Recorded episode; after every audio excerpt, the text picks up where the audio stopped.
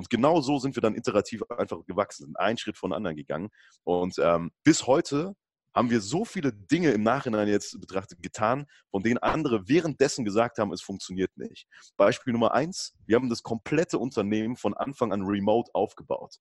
Heute haben wir immer noch 25 Mitarbeiter, ohne ein einziges Büro zu haben. Wir haben in Berlin eine Geschäftsadresse, und da ist ein Briefkasten, an den die Briefe gehen. Äh, und die werden dann eben weitergeleitet über Digitalisierungsservices, sodass wir die Briefe auch sehen und so ein Kram. Aber das Wichtige ist, damals, als wir gegründet haben, hat uns jeder gesagt, ihr braucht ein Office, ihr müsst da Leute einstellen, die da sitzen jeden Tag, ihr braucht feste Arbeitszeiten, die müssen auch beweisen können, dass sie in der Zeit gearbeitet haben und so ein Kram. Mhm. All das haben wir nicht gemacht. Und das Witzige ist, es hat alles angefangen, als wir das erste Mal einen Arbeitsvertrag ausgeschrieben haben. und zwar also der erste Mitarbeiter, den wir eingestellt haben, da haben wir natürlich einen Vertrag gebraucht. Und was macht man als junger Unternehmer? Man googelt einen Arbeitsvertrag ja. und lädt sich die PDF runter. So. Und nimmt den eins zu eins. nimmt den eins zu eins noch nicht mal richtig fertig gelesen. Ne? Das ist scheißegal. Und, genau, dann unterschreibt er das. Der hat natürlich auch nicht gelesen. So. Äh, aber irgendwann merkst du so, warte mal, warum, warum stehen da eigentlich so Sachen drin wie 40 Stunden die Woche oder, äh, keine Ahnung, die Urlaubsregelung, die gesetzlich ja. vorgeschrieben. Sowas. Und du denkst drüber nach und du weißt die Antwort eigentlich nicht. Ne? Du nimmst es einfach so hin mit dem Hauptargument, ja, es wurde ja schon immer so gemacht. Und vor allem, jeder andere macht es auch so, wird es ja wohl nicht falsch sein. Ja. Aber irgendwann haben wir so gesagt, warte mal, ist das wirklich eine gute Denkweise? Und dann haben wir gesagt, wir streichen die 40 Stunden. Und dann sind wir noch weitergegangen, haben gesagt, wir streichen diese Urlaubsregelung. Und dann sind wir noch weitergegangen und haben gesagt, wir streichen Ortsgebundenheit und Zeitgebundenheit und so ein Kram und erfinden einfach den kompletten Vertrag von null auf neu. Und dann sind wir drauf gekommen, wir wollen eine Company Culture schaffen, in der wir jedem Mitarbeiter die gleiche Freiheit einräumen, die wir selbst als Gründer auch gerne haben. Weil wir haben gesagt, wir für uns wollen in der Welt rumreisen können, dabei Geld verdienen können, arbeiten können, von wo aus wir wollen und wann wir wollen. Das ist für uns ein Standard, deswegen sind wir auf der Welt. Wir wollen uns nicht selber einschränken, das ist klar. Aber im nächsten Schritt wollen wir nicht vor unseren Mitarbeitern stehen und sagen, jo Leute, wir sind die geilsten Typen, weil wir das können, aber ihr müsst ackern in einem Büro acht Stunden am Tag und könnt da nicht weg. Und das, dann haben wir gesagt, komm, wenn wir es für uns machen, machen wir es für alle. Und bis heute ist es tatsächlich so, wir haben äh, für alle Leute freie äh, Zeitregelungen. Also sie können arbeiten, wann sie wollen. Sie müssen die Sachen natürlich erledigen die können arbeiten, von wo aus sie wollen. Wir haben kein Office, das heißt, sie müssen arbeiten, von wo aus sie wollen. äh, und wir haben uns sehr viel auch von Netflix abgeguckt. Ähm, und das Interessante, was dabei passiert ist, ist zwei Sachen. Erstens, du merkst, dass du das machen kannst. Das ist schon mal eine krasse Erkenntnis, ja. weil du das vorher nicht dachtest. Und zweitens, du merkst, wen du dazu einstellen musst. Mhm. Weil das Hauptargument, auch von großen Konzernen, mit denen wir sprechen, wir halten auch öfter Talks vor HR-Abteilungen, um genau davon zu erzählen, ähm, das Hauptargument von denen ist, ja, aber ruhen sich die Leute nicht darauf aus? Oder ja, da brauchst du doch auch wirklich Leute, die die Disziplin haben. Und dann ist unser Gegenargument, Leute, wenn ihr Leute einstellt, die nicht das haben, dann bringen die auch in einem normalen Job in einem Büro nichts. Dann sind ja. sie auch falsch. Ja, ne? und das ist halt ein wichtiges Argument. Und dann haben wir uns äh, das Ziel gesetzt, um das Thema mal abzuschließen, haben wir uns das Ziel gesetzt, wir wollen diese Freiheiten bieten, aber die Grundvoraussetzung dafür ist, dass wir nur Leute einstellen, die Top-Performer sind. Und das machen wir jetzt seit mehreren Jahren so, als wir das erkannt hatten. Und bis heute funktioniert es einwandfrei und wir erreichen Ziele, die andere Companies mit doppelt so vielen Mitarbeitern nicht erreichen.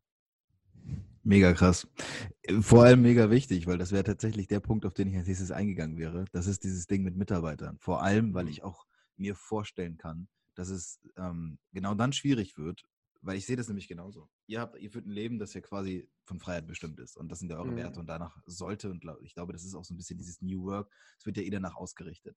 Aber es ist natürlich auch krass, dass man dann von euch zu hören, wenn ihr das wirklich jetzt so durchgezogen habt und da 25 Leute sind. Hattet ihr, weil ich weiß, es gibt diese Kritiker, die jetzt zuhören, die ja nicht immer glatt gegangen. Hattet ihr da Leute, die euch in irgendeiner Form mal verarscht haben oder die nicht so gearbeitet haben, wie ihr das wolltet? Und wenn ja, wie seid ihr denn damit umgegangen? Ähm, also genau, wir hatten auf jeden Fall Probleme. dass auch generell dieser ganze Prozess war immer wieder, gab es Schwierigkeiten, immer wieder mussten wir was optimieren. Es war nicht so, dass wir heute gesagt haben, wir machen das jetzt und dann lief alles glatt. Ähm, das muss man natürlich auch dazu sagen. Aber ich glaube, das ist komplett normal, auch wenn man die Firma jetzt äh, normal aufgesetzt hätte, in Anführungszeichen, wäre es genauso gewesen. Und ähm, ja, es gab auf jeden Fall auch Leute im Team, da hat sich herausgestellt, hey, die sind keine Top-Performer, die können so nicht arbeiten. Aber da muss man auch sagen, wir haben genau das Gleiche festgestellt, als sie in einem Büro waren, weil wir hatten ein Jahr lang mal ein Büro und als es quasi feste Zeiten gab, da war es letztendlich genauso, weil nur weil einer da sitzt, heißt es halt nicht, dass er auch was arbeitet.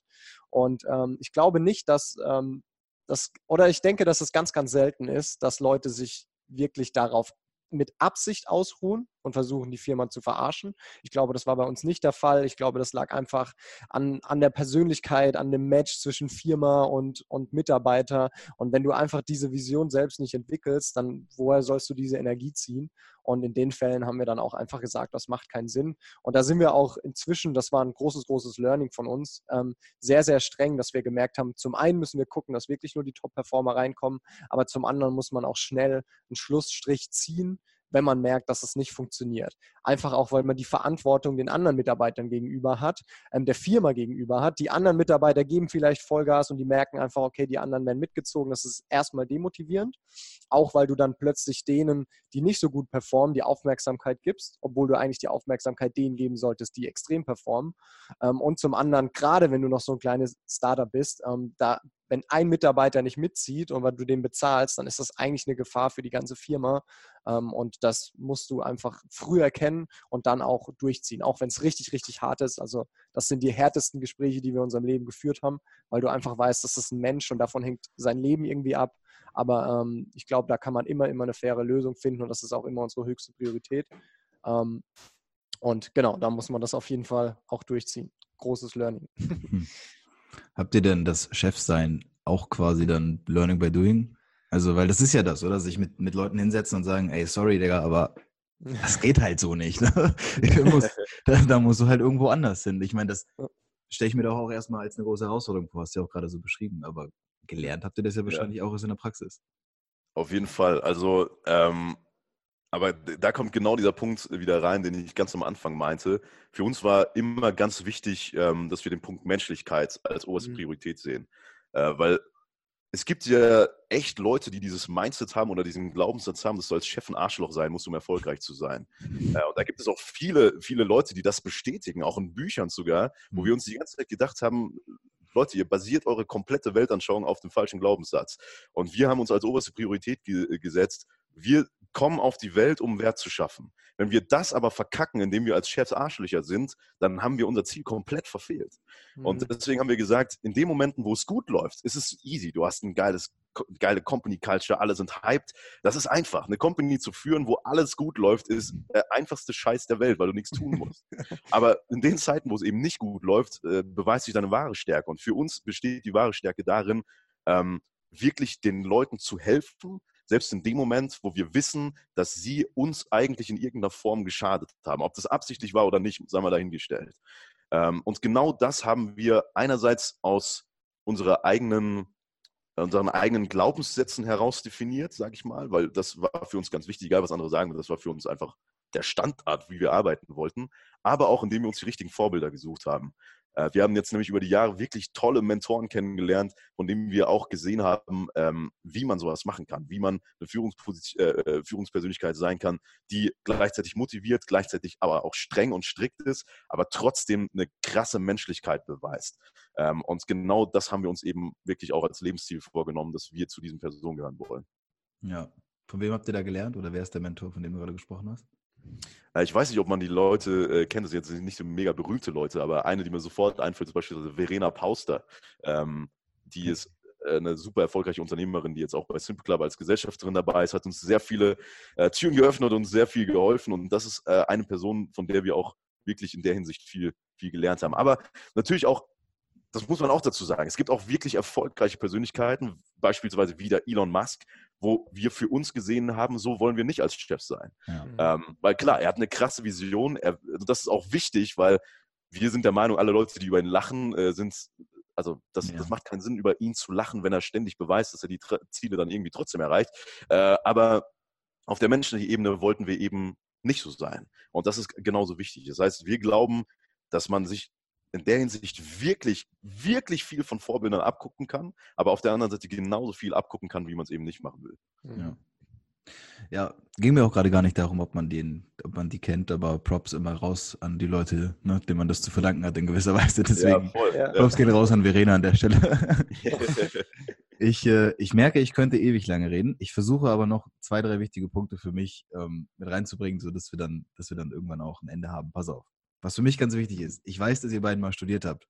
Mhm ich sag's noch nicht, ich will die Pointe noch nicht vorwegnehmen, was bei mir selbst ist, aber ihr habt angefangen zu studieren, ihr habt ihr weiter studiert, irgendwann kam dann eure Idee, Simple Club. Habt ihr zu Ende studiert oder habt ihr es vorher beendet? Wir haben beides zu Ende studiert, also zum Bachelor. Und parallel quasi zum, zum Unternehmen, das ihr aufgezogen habt? Äh, ja, also Unternehmen war Fokus und irgendwo ganz, ganz, ganz, ganz, ganz weit hinten war das Studium. Warum habt ihr es zu Ende studiert? Das ist echt eine gute Frage. Na, ich, ich meine es jetzt nicht so despektierlich, sondern es ist die Frage, weil es ist wie mit dem Arbeitsvertrag, 40 Stunden die Woche und der Urlaub ist, mhm. weil man es halt immer schon so macht. Aber wenn ihr halt schon die Idee hattet, die Vision und das alles mit mhm. Fokus aufgezogen habt, warum habt ihr dann noch den klassischen Weg zu Ende ge gemacht? Hm. Also ich glaube, den Grund, den ich entwickelt hatte, war, es war klar, dass es, oder hoffentlich, dass ich niemals dieses Studium brauchen werde. Ähm, das war für mich klar, das war kein Grund mehr. Aber ähm, wir beide waren schon relativ weit und ähm, ich glaube, dass es extrem gut ist in unserer Branche, wenn wir sagen können, wir haben das selbst durchlebt und das, was wir gelernt haben in der Uni, wie Uni funktioniert, ähm, den ganzen Prozess, ich glaube, dass das ähm, extrem hilfreicher Input ist, den wir heute noch bei Simple Club brauchen. Weil Auf jeden Fall. Also wie, ist das ja unsere Zielgruppe. Genau, wir, wir haben das auch krass gemerkt in Interviews und das ist ein richtig, also das pisst uns selber an, dass das immer noch so mhm. relevant ist, aber wir haben gemerkt, in dem Moment, wo uns Leute fragen ähm, oder unterstellen, ja, aber ihr habt dann euer Studium abgebrochen oder also mit so einem Unterton, als wäre das so schlecht ist und wir dann sagen können, äh, nee, wir haben zu Ende studiert, ist so eine das ist so eine krasse äh, Form von Respekt plötzlich wieder da. Mhm. Und mhm. ähm, das finden wir nicht gut. Aber in dem Moment haben wir gemerkt, okay, es hat für unsere Branche eine Relevanz. Wenn wir in der Bildungsbranche sind, müssen wir sagen können, wir wissen, wie der Hase läuft. Und deswegen haben wir das zu Ende studiert. Mhm. Äh, und hier klingelt gerade jemand an der Tür. Ich hoffe, dass Sie den Podcast nicht unterbrechen. Also, äh, was ich auch noch sagen wollte, und das ist uns ganz wichtig, ähm, wir verstehen diesen Gedanken, der, äh, oder, oder anders gesagt, heute macht es in vielen Fällen nicht mehr pauschal Sinn, zu studieren des Studierens wegen, äh, Willens. Das ist auch das wahrscheinlich, worauf du hinaus willst. Und das sehen wir absolut genauso. Ähm, aus dem Grund, du brauchst einen Grund dahinter. Also es macht keinen Sinn, ein Studium zu machen, weil deine Eltern das gesagt haben, weil dein Umfeld das sagt oder weil die Gesellschaft meint, du brauchst ein Studium. Aber auf der anderen Seite ist es auch nicht pauschal etwas Schlechtes, äh, mhm. weil wir haben in der Studienzeit auch viel gelernt, auch wenn wir fachlich das, was wir gelernt haben, niemals wieder brauchen werden wahrscheinlich. Nico hat Medieninformatik studiert, ich habe Maschinenbau, also davon brauche ich halt einfach gar nichts. äh, war es trotzdem einerseits eine gute Lehre, die Disziplin aufzubauen, aber andererseits halt auch wirklich eine, eine coole Zeit. Wir haben uns mit vielen Leuten connected mhm. und ich sag mal so, die meisten Mitarbeiter in der Anfangszeit unseres Unternehmens kamen durch unser Studium, weil wir ja. am Anfang einfach Freunde mit ins Team geholt haben. Also am Ende muss man immer wirklich für sich selber persönlich abwägen, ist das wirklich notwendig? Aber auf keinen Fall, unserer Meinung nach, sollte der Hauptgrund darin bestehen, weil meine Eltern das gesagt haben oder weil ich meine Eltern stolz machen will oder whatever. Der Grund muss darin liegen, weil man selbst weiß, dass es Sinn macht. Und wenn es Sinn macht, sollte man es machen. Und wenn nicht, vielleicht nicht. Man darf das auch echt nicht unterschätzen, glaube ich, wie wichtig es ist, wenn du nach dem, oder was für einen Impact das haben kann, wenn du nach dem Abi ähm, in eine andere Stadt zum Beispiel ziehst, um da zu studieren, plötzlich wieder komplett in ein anderes Netzwerk reinkommst, komplett fremde, neue Leute kennenlernst, neue Freundschaften schließt. Ich glaube, dass das auch ein extrem wertvoller Punkt in dem Entwicklungsprozess ist. Ja, Glaube ich auch. Deswegen mhm. ist es spannend für mich, weil ich habe mir, ich habe es mir extra nicht bis zum Ende angeschaut, als ihr darüber geredet habt, das Studium und so, weil ich es von euch eigentlich quasi spoilerfrei haben wollte, ähm, ob es zu Ende studiert. Ich hätte mir beides vorstellen können, aber es ergibt halt auch total Sinn, was, was Alex gerade gesagt hat, ist halt vor allem der Punkt in der Branche, in der ihr seid, so eine gewisse, ja, Standhaftigkeit solchen Argumenten gegenüber zu haben. Natürlich sind es dumme Argumente, also davon bin ja, ich auch überzeugt, klar. aber Ähm, ihr habt ja wahrscheinlich auch sehr viel mit Menschen zu tun, die ein älteres Semester sind, also mhm. weiß nicht, 40, 50 plus in die Richtung. Und da ist es dann, glaube ich, immer noch ein bisschen das andere Denken. Deswegen mhm. sehr cool. Und jetzt der letzte Punkt.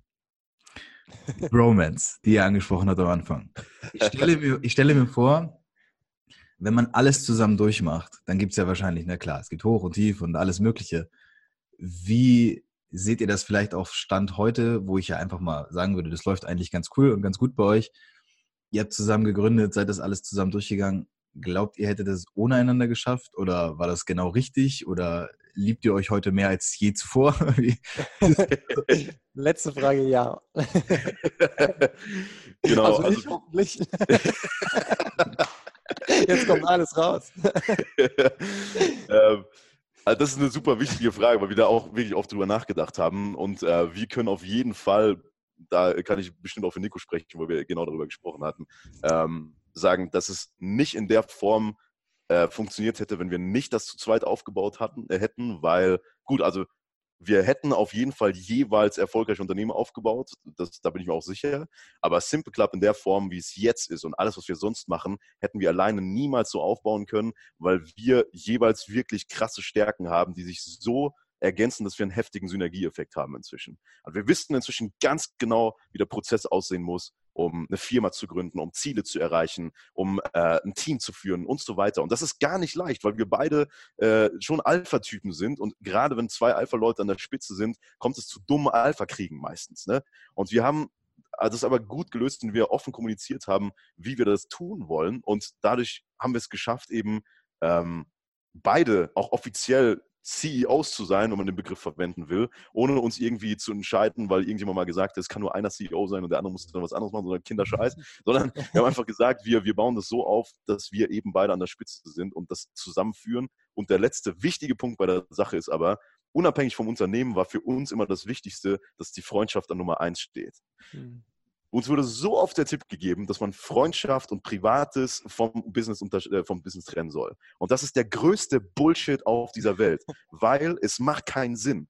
Wir sind Menschen, egal ob wir jetzt im Privatleben sind oder im Berufsleben, das sind die gleichen Personen. Wenn wir uns die Erlaubnis geben, uns im Businessleben anzupimmeln und dann die, den Strich ziehen und sagen, im Privatleben hat das nichts mehr miteinander zu tun, das funktioniert doch nicht. Wir sind doch die gleichen Personen. Und deswegen haben wir gesagt, Freundschaft an Nummer eins, Business ist eine geile Sache, wir wollen Wert schaffen, aber es ist nach wie vor immer noch ein Mittel zum Zweck. Und äh, so haben wir das eben für uns beide geklärt, dass wir auch äh, ja, ganz gut zurechtkommen. Amen, Amen an der Stelle. Aber was sagt, was sagt Nico? Ja, kann ich 100%ig so, alles Gegenteil. Nein, ich kann es 100%ig so unter, unterschreiben. Also ich glaube, was ich vielleicht noch ein bisschen ergänzen kann, um das mal so auf den Alltag zu beziehen. Äh, wir haben irgendwann vor ein paar Jahren fest gelegt, hey, wir sprechen alle Themen, die uns irgendwie auffallen, sofort an. Einfach, dass wir ähm, niemals so eine kleine Sache irgendwann zur Eskalation bringen. Und auch wenn es uns eigentlich niemand glaubt, aber wir hatten noch nie so einen richtigen Streit, wo man sagen kann, wir haben uns voll angeschrien oder so. Das war einfach nicht so, weil eben wir Dinge frühzeitig ansprechen. Und ich glaube, durch dieses frühzeitige Ansprechen haben wir auch über die Jahre so ein Vertrauen gegenüber entwickelt, dass wir einfach wissen, der andere will dir nichts Böses, der versucht das nicht irgendwie aus irgendeinem hinterhältigen Grund zu machen. Wir beide haben das fucking gleiche Goal. Und wenn das mal bei dem anderen so ankommt, als wäre das irgendwie sowas, dann ist das einfach nur eine, eine, falsche Kommunikation. Und das wissen wir jetzt schon. Also eigentlich ist in letzter Zeit auch gar nicht mehr dazu gekommen, dass man überhaupt darüber reden musste, weil die andere Person das einfach schon weiß. Ja, es bahnt sich schon wieder was an. Ja. Jetzt habe ich es auch gemerkt. Ja. Oh, ja, mega, Jungs. Ähm, wie gesagt, ich könnte es noch ewig vorsetzen, aber ich, also ich habe für mich meine, meine Herzenspunkte so quasi abge, abgearbeitet. Ihr habt ähm, mir sehr viel Freude bereitet und ich glaube auch jedem, der zugehört hat, da war super viel Wichtiges drin. Gerade auch, weil ich, ich sehe es nämlich auch genauso wie ihr beiden, das ist, es gibt da keine Trennung zwischen Freundschaft und ich glaube, wenn du mit jemandem zusammenarbeiten willst und du weißt auch warum, dann hat das auch einen Grund und dann sollte man das auch angehen. Und deswegen mhm. ist das auch mega kraftvoll und schön beschrieben, wie ihr das gesagt habt, oder wie, wie Alex gerade auch sagte, mit äh, eigenes Unternehmen wahrscheinlich aufgezogen, aber das, was ihr da zusammengebracht habt an Synergie, das war schon, war schon sehr viel wert, denke ich. Und deswegen, ihr steht ja auch nicht zufällig dort, wo ihr steht, nicht wahr? Das darf man auch immer nicht vergessen. Das ist leider auch etwas, was in Deutschland noch nicht so richtig durchgesickert ist. Ähm, was ich mhm, glaube, ich, ihr werdet das anders vielleicht nochmal bewerten können, aber vielleicht, ja, gehen wir da, komm, eine Frage machen wir noch. eine machen wir noch. Wie ist das mit Ellbogengesellschaft, mit Neid? Wie, wie nehmt ihr das wahr, gerade aus der Position? Da sind zwei junge Dudes, die ein Unternehmen führen, erfolgreich sind. Kommt da viel Hate? Äh, ich glaube, wir haben eine gute Situation, dass wir ähm, Nachhilfe machen und dadurch ist jeder, der hatet, irgendwie selber in einer komischen Position, weil er also denkt, scheiße, ich habe gerade so einen sinnlosen Hate abgegeben. also tatsächlich ist es so, wir, wir kriegen wahrscheinlich äh, verhältnismäßig weniger Hate, weil wir aus der Richtung kamen, dass ähm, dass wir halt viel kostenlos auf YouTube erstmal hochgeladen hatten und die Leute uns dafür dankbar waren. Easy. Aber wir haben schon krass gemerkt, in dem Moment, wo wir daraus wirklich eine Firma gemacht haben und jetzt auch Bezahlprodukte anbieten und sowas, dass da diese deutsche Mentalität rauskommt, von wegen, ah, jetzt geht es euch nur noch ums Geld. Ja. Und das ist halt wirklich was, was uns hart anpisst. Also äh, es geht nämlich also die, das ist wirklich ein wichtiger Punkt, den du gerade nämlich angesprochen hast. In Deutschland haben wir das Gefühl, dass diese Mentalität, Geld ist schlecht, viel zu präsent ist und auch wirklich gefährlich ist. Und in dem Moment, wo zu viele Leute diese Einstellung haben, ähm, schadet das der gesamten Gesellschaft, weil Geld an sich ist ja erstmal äh, also nicht wertend. Also Geld an sich ist Energie. Du kannst damit machen, was du willst. Und es verstärkt einfach nur das, was vorher da war oder dein eigentliches Ziel. Aber die Sache ist, ohne Geld kannst du auch gar nichts bewegen. Deswegen können wir ganz offen sagen als Gründer, wir haben ein fettes Ziel, wie wir den Leuten helfen wollen. Und im gleichen Satz sagen wir aber, dazu müssten wir einen Haufen Asche verdienen, um dieses Ziel überhaupt erreichen zu können. Und das sagen wir, ohne uns dafür zu schämen. Und wir glauben, diese Einstellung sollten viel mehr Leute haben, weil ohne Geld, Cash is Fuel. Ohne Geld kannst du einfach nichts bewegen. Absolut. Und bevor ich jetzt äh, noch eine Frage raushaue, ich danke euch für eure Zeit. Und es war mir ein inneres Erntedankfest. Es hat mir sehr viel Spaß bereitet und ich hoffe, für euch war es auch cool. Auf jeden Fall, danke. danke okay, perfekt.